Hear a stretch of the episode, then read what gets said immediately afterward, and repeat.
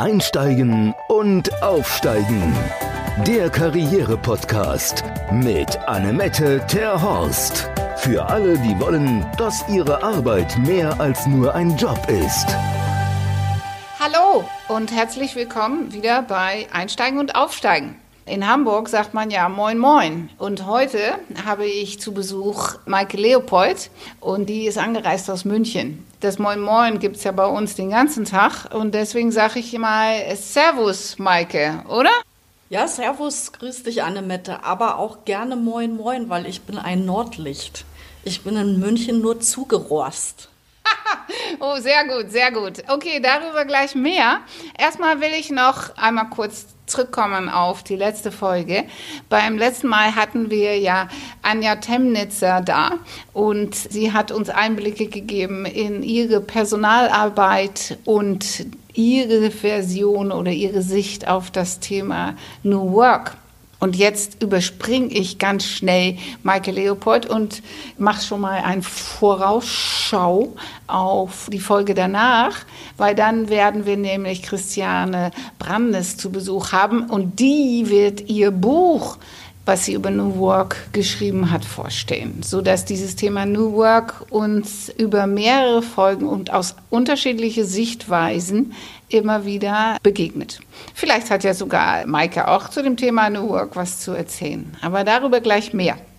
Anja äh, Temnitzer hatte ja angeregt, dass man vielleicht mal seine Arbeitsumgebung wechselt, um neue Impulse zu gewinnen und hat zum Beispiel, wir haben gesprochen über WeWork oder in Hamburg dann das Beta-Haus und ich war, bin sehr neugierig, ob ihr das mal ausprobiert habt mit dem irgendwo anders arbeiten. Ich habe es für mich schon des Öfteren gemacht, dass ich mich mit meinem Laptop für je nach Thema irgendwo anders hinsetze und habe sogar früher, als ich jung war, am liebsten die Hausaufgaben in der Kneipe gemacht. Das sind ja die Holländer, ne? die wilden Zeiten. Okay, aber genug darüber jetzt. Äh, wenn ihr erzählen wollt über Ihre Erfahrungen, da freue ich mich total weil ich glaube, dieses Thema, keinen festen Arbeitsplatz zu haben oder viel Abwechslung zu haben in seinem Arbeitsplatz, immer wichtiger werden wird. Aber gerne diskutieren wir darüber. Schreib uns bei info.econex.de. Und dann jetzt schnell zu Mike Leopold. Ganz toll, dass sie heute extra hier aus äh, München angereist ist. Ich mache das ja nicht wie so viele Podcaster, die über Skype und so weiter die Interviews führen. Da bin ich doch eher konservativ gestrickt und lade alle meine Gäste im Podcast-Studio ein. Und deswegen, wenn ihr da mal dabei sein wollt oder einen Blick reinwerfen wollt, es ist ganz süße kleine Kabine. Alle sind immer, ups, wenn sie hier das erste Mal reinkommen. So auch Maike. Aber wir kriegen das hin und äh, deswegen, ich freue mich sehr. Servus Maike, moin moin. Schön, dass du da bist und äh, vielleicht magst du dich selber kurz vorstellen und das Thema, worüber wir beide heute viel erfahren werden oder nicht nur wir, sondern du dein Wissen an uns vermitteln wirst und die Gäste und ich viel erfahren werden. Unser Profi. Ja, vielen Dank nochmal, Annemette, für die Einladung. Ja, ein paar Worte zu mir selbst. Ich bin Expertin für digitale Kommunikation und seit ein paar Jahren schon berate ich Unternehmen zu diesem Thema und im Mittelpunkt steht dabei immer das Blog, das sogenannte Corporate Blog. Und das ist auch wirklich sozusagen in der Beratung mein Herzensthema, was ich versuche, Unternehmen näher zu bringen und sie dabei zu unterstützen, so ein eigenes Blog aufzubauen. Jetzt mal für die ganze Dofis unter uns, so wie ich. Kannst du mal genau erzählen, was zu dem Blog zum Beispiel alles dazugehört, was es genau beinhaltet, ob es da Regeln gibt für Inhalt, Frequenz, Erscheinungen, was auch immer. Magst du mal ein bisschen Einblick geben in, was ist überhaupt ein Blog? Ja, sehr gerne. Also ein Blog ist kein Hexenwerk. Ein Blog ist im Prinzip eine Website. Aber der Unterschied zu einer Website ist, dass ein Blog immer sehr aktuell ist. Also ein Blog lebt davon, dass es immer und oft neue Inhalte hat. Das heißt, so ein bisschen die Herausforderung bei einem Blog ist, man muss möglichst häufig, so wie du auch mit deinem Podcast hier, neuen Content schaffen. Und was noch wichtig ist, im Blog schreiben wir auch ein bisschen anders als auf der Website. Ne? Äh, wir schreiben dann nicht so förmlich und weg vom Leser, sondern zum Leser hin. Ne? So wie du hier deine Leute im Podcast ansprichst, so wird das auch im Blog gemacht. Das gehört zur Konvention. Das ist mal das Wichtigste. Und das Dritte, Blogs sind so eine Art Zwischending zwischen Web und Social Media. Das heißt, die haben auch eine Kommentarfunktion. Und ich gehöre da auch zu den Leuten, die wirklich darauf rumreiten, zu sagen, äh, liebe Unternehmen, wenn ihr einen Blog habt, dann macht doch auch die Kommentarfunktion auf, damit ihr auch mit euren Lesern da wirklich ins Gespräch kommen könnt. Das sind so die drei wichtigsten Elemente. Okay, würdest du denn auch sagen, dass die Kommentarfunktion jetzt beim Blog besser funktioniert als beim Podcast oder im Social Media? Naja, also da hat sich jetzt schon in den letzten, also die Blogs sind ja so ein bisschen Urgesteine, die gibt es schon seit 15 Jahren und vielleicht sogar schon länger, hat sich schon was verändert, weil durch die vielen äh, neuen sozialen Medien wird oft mehr so auf Facebook und Co geredet und weniger auf den Blogs. Aber ich sag mal, je besser der Inhalt ist, auch vielleicht je meinungsstärker oder kontroverser der Inhalt ist, desto mehr Kommentare werden da auch reinkommen und desto mehr, äh, sag ich mal, Austausch kann man da als Unternehmen dann auch generieren. Gibt es denn einen Richtwert, was die sinnvolle Erscheinungsfrequenz ist und was die ideale Länge von so einem Blogartikel ist? Ja, also Richtwert Erscheinungsfrequenz gab es lange Zeit, haben da die, die Experten immer gesagt, ja bitte dreimal die Woche. Ich halte das für nicht so sinnvoll. Nicht jedes Unternehmen hat die Ressourcen dafür und vor allen Dingen aber das Wichtigste ist, dass der Inhalt wirklich auch für die Zielgruppe, die man hat, relevant ist. Also es macht keinen Sinn, dass ihr dreimal in der Woche bloggt und aber dass die Leser eigentlich nicht interessiert. Insofern Relevanz steht über allem beim Bloggen. Okay, und ist es ein Instrumentarium, was du jedes Unternehmen empfehlen würdest? Im Prinzip ja, aber oft kommen Unternehmen zu mir und sagen, ja, wir wollen jetzt mal einen Blog haben.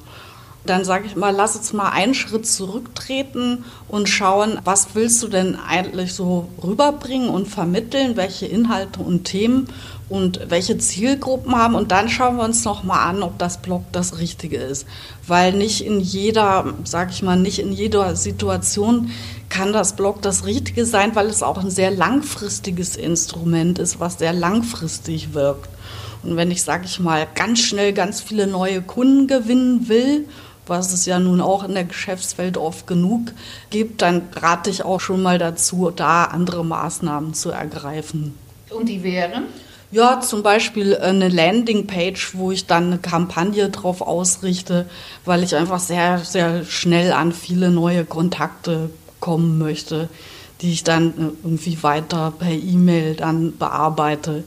Deswegen, es kommt also ein bisschen drauf an, was möchte der Kunde erreichen und wen und wie viel Zeit hat er auch dafür und wie viele Ressourcen vor allen Dingen.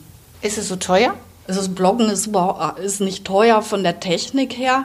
Bloggen ist insofern, sage ich mal, bedeutet es Aufwand, weil wir brauchen einfach Woman Power und Manpower, um das Blog zu bespielen. Wenn wir mal überlegen, wir haben drei Texte, äh, sag ich mal 3000 Zeichen in der Woche, dann ist das eine ganze Menge Holz. Wenn ich immer den Anspruch auch habe, dass es ein guter Text wird, der auch wirklich bei meinen Lesern landet. 3000 Zeichen? Wie, wie, wie viel ist das? Denn ist es eine DIN A4-Seite oder zwei oder drei oder fünf oder wie viel ist denn das? Ja, das ist eine DIN A4-Seite, Pi mal Daumen. Und es gibt auch im Netz einige Untersuchungen und Studien, die sagen, ja, das ist so die Zeichenzahl gerne auch mehr. Also es gibt Untersuchungen, die sagen, je länger und tiefgehender ein Blogbeitrag ist, desto lieber lesen das die Leute und desto besser wird das auch mit, mit Klicks belohnt am Ende, weil da einfach dann immer sehr viel Wissen auch dahinter steckt. Wir machen ja einen Podcast für nicht für die Unternehmen, obwohl mir das natürlich auch interessant äh, wäre, um zu hören, ob das auch jemand aus Unternehmersicht hört. Aber wir machen ja einen Blog für Menschen, die mit ihrer Karriere beschäftigt sind in jegliche Richtung. Deswegen muss ich jetzt mal fragen, wie kann mir denn als Arbeitnehmer oder als kleiner Selbstständiger, wie, wie kann mir dann ein Blog dort helfen? Ja, witzig, dass du das fragst. Ähm, ich kriege auch immer wieder, höre immer wieder, na, für kleine Unternehmen ist das nichts, das ist zu aufwendig, da machen wir lieber Facebook und ähnliche Einwände. Aber natürlich gerade als kleinere Unternehmen, wenn man da sozusagen Herzblut in so einen Blog investiert, kann man sich gegenüber dem Mitbewerb sehr gut absetzen. Ne? Ich habe gerade erst einen Artikel veröffentlicht, genau zu dem Thema Blogs für kleinere Unternehmen. Und da sind auch ein paar tolle Beispiele von Bloggern drin, die haben einen kleinen Malerbetrieb oder ein kleines Baugewerbe und bloggen seit Jahren und gewinnen damit auch jede Menge neue Kunden. Also da muss man kein Riesenunternehmen dafür sein, um, um erfolgreiches Corporate Blog zu betreiben. Macht es am meisten Sinn, dass man das selber schreibt dann, wenn man jetzt hier der Malermeister-Chef ist? Oder gibt man das ja am liebsten zu jemand außer Haus oder kann man das so oder so sehen? Mm, ja, also beim Blog haben wir immer das Thema, das berühmte Thema Authentizität. Die beiden Blogs, die ich da jetzt eben genannt habe oder die beiden Beispiele, die bloggen beide selbst. Und das merkt natürlich, merken die Leser auch, dass dahinter die Stimme des Firmenchefs oder der Firmenchefin steckt. Aber bei größeren Unternehmensblogs, die sehr, sehr viel Content bringen, wird natürlich auch eine ganze Menge ausgelagert. Ich bin immer eine Freundin davon, dass das die Unternehmen selbst machen, auch die Mitarbeiter, weil die sind Experten in ihrem Thema. Und Dienstleister sind dann immer sinnvoll, wenn es dann darum geht, die Texte noch, sage ich mal, zu redigieren, noch äh, gut fürs Blog technisch herzumachen. Aber vom Inhalt her ist es immer schön, wenn es die Unternehmen doch selbst in der Hand haben. Sehr schön. Wie bist du eigentlich zu diesem Thema gekommen? Weil das ist ja jetzt nicht so ein offensichtliches Thema. Und du hast gesagt, du machst das schon ganz schön lange. Wie bist du da hingekommen? Ja, das stimmt. Ich bin da auch schon so ein bisschen hier in, Deutschland ein Urgestein. Ich bin da vor über zehn Jahren dahin gekommen und es war folgendermaßen, ich war PR-Verantwortliche in einem großen IT-Unternehmen und ehrlich gesagt, dann kamen diese ganzen Themen auf, Blog, auch Social Media und ich habe mich auch gelangweilt in dem Job, muss ich sagen. Und als ich dann dieses Thema Blog entdeckt habe, wurde mir klar, dass wir über so, so einen Unternehmensblog ganz andere digitale Öffentlichkeitsarbeit machen können. Und nicht mal nur langweilige Pressemeldungen schreiben und warten, dass ein Journalist anruft. Und so bin ich da drauf gekommen und dann habe ich da einen Blog aufgebaut und dann im nächsten Unternehmen noch einen Blog aufgebaut. Und heute berate ich zu dem Thema, weil es einfach für mich ein Herzens ja ein Herzensthema ist, dass Öffentlichkeitsarbeit eben auch im Netz gemacht werden kann mittels Blog. Und wenn ich jetzt Angestellte bin in einem Unternehmen, wann würde sich das denn für mich irgendwie Sinn also ergeben, einen Blog zu starten? Du meinst jetzt außerhalb vom Unternehmen, so als eigene Parallele? Ja. Mhm. Genau, für, für Menschen, die einfach irgendwo arbeiten und die sagen, ich habe ein Thema, was mir brennend interessiert, macht das dann Sinn, sich als Experte so über einen Blog zu definieren? Oder sagst du, oh nee Gott, der Aufwand, da muss man echt Ausdauer haben, jahrelang, lass die Finger davon? Also natürlich macht das Sinn und ich kenne auch viele äh, Leute, die in großen Unternehmen haben und nebenher äh, wo, äh, arbeiten und nebenher ein eigenes Blog haben zu ihrem Hobbythema, zu einem ganz bestimmten Thema, was sie gerne nach außen bringen wollen. Das macht Arbeit, das ist Aufwand, aber das sind auch Leute, die dann wirklich dahinter stehen und die ein Eigeninteresse daran haben, ihre, ihre Themen da raus in die Öffentlichkeit zu bringen. Vielmehr ist auch öfter die Frage, wie sehen die Unternehmen das? Ja? Früher da war man dann ein bisschen misstrauisch, oh, was macht, was macht mein Mitarbeiter dann noch nebenher einen Blog. Heute wird es oft sehr viel positiver gesehen, wenn die Mitarbeiter sich da breiter aufstellen und auch ihre eigenen Themen mitverfolgen. Ja, ich finde es ja vor allem ganz sinnvoll, wenn man einen Jobwechsel vornehmen will und äh, in seinem Lebenslauf noch nicht so viel hat, was auf diese neue Tätigkeit hinweist. Aber wenn das jetzt ein Hobby ist, die man wirklich ausführlich und ausgedehnt gemacht hat, dann kann man natürlich sich wunderbar als Experte über so einen Blog definieren, oder? Würdest du das nicht auch so sehen? Ja, absolut. Äh, ich habe ja selber die Erfahrung gemacht. Also mein, mein kleines Unternehmen heißt ja Start Talking. Und den Blog dazu habe ich schon lange vor meiner Selbstständigkeit gestartet und bespielt. Und da habe ich dann rund um Social Media und Blogging regelmäßig geschrieben.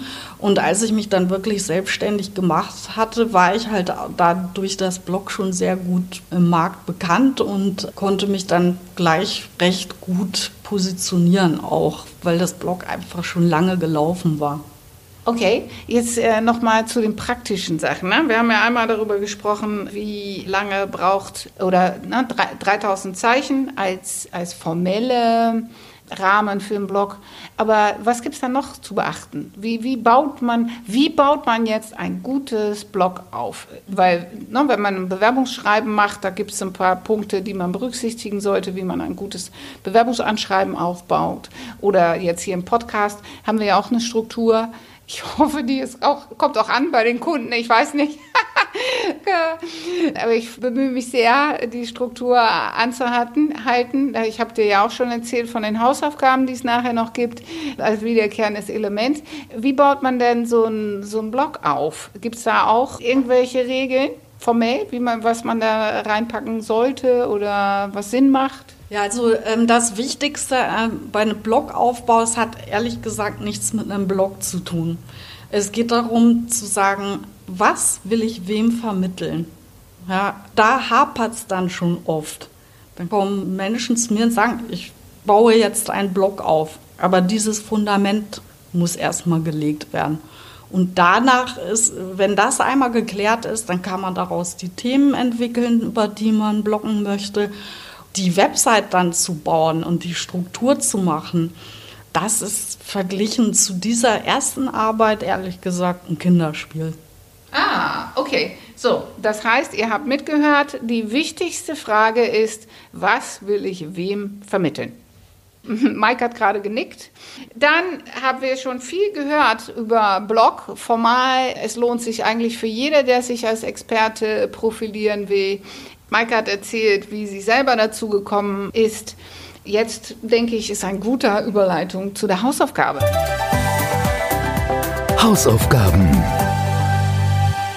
Für unsere Zuhörer, Maike, was hast du mitgebracht, wie ihr, die Zuhörer, dieses Thema Bloggen näher, sich selber näher bringen können? Ja, also mein Tipp wäre, schaut euch einfach mal im Netz ein bisschen um und lasst euch inspirieren von anderen Blogs. Also gerne vielleicht auch gleich zu eurem Thema, in dem ihr euch bewegt.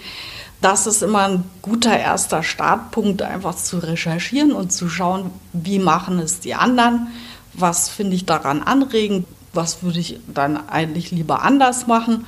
Am Ende wollt ihr euch ja vielleicht auch so ein bisschen absetzen von Mitbewerbern und da, da hilft es immer erstmal, sich, sich ein Bild zu machen, was es sonst schon zu dem Thema alles im Netz gibt. Jetzt habe ich noch mal eine formale Frage. Ne? Den Podcast, der wird ja gehostet über Podigy und den kann man dann abrufen bei Apple in der Mediathek und bei Spotify und so weiter. Gibt es auch für sowas für Blogs, wo man sagt, da hostet man die Dinge und da können Leute, die auch allgemein Blog lesen wollen, äh, wie bei so einer Mediathek äh, sich schlau machen?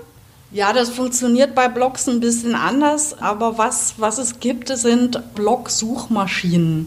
Da fällt mir zum Beispiel Trusted Blogs ein.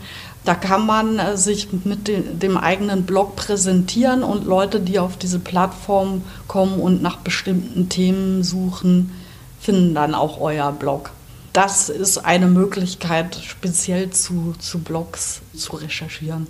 Okay, das war ja jetzt nochmal ein, ein kleiner Insider-Tipp am Rande.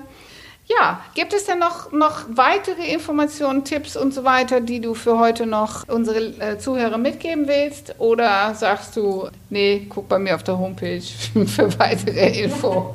Ja, das sowieso. nee, aber was ich noch gern mitgeben möchte, bei einem Blog, vergesst nicht, wenn, wenn ihr euch wirklich an so ein Projekt macht, das Blog steht nicht für sich allein. Ihr müsst es immer gut connecten mit Social Media und Co., damit das auch wirklich gefunden und gelesen wird. Und was das Tolle ist bei Blogs, die entwickeln sich ja auch weiter. Ich kenne viele Blogs, die haben inzwischen auch Podcasts dabei, Videos, Bilder oder Blogcasts, das heißt vertonte Versionen von dem Text.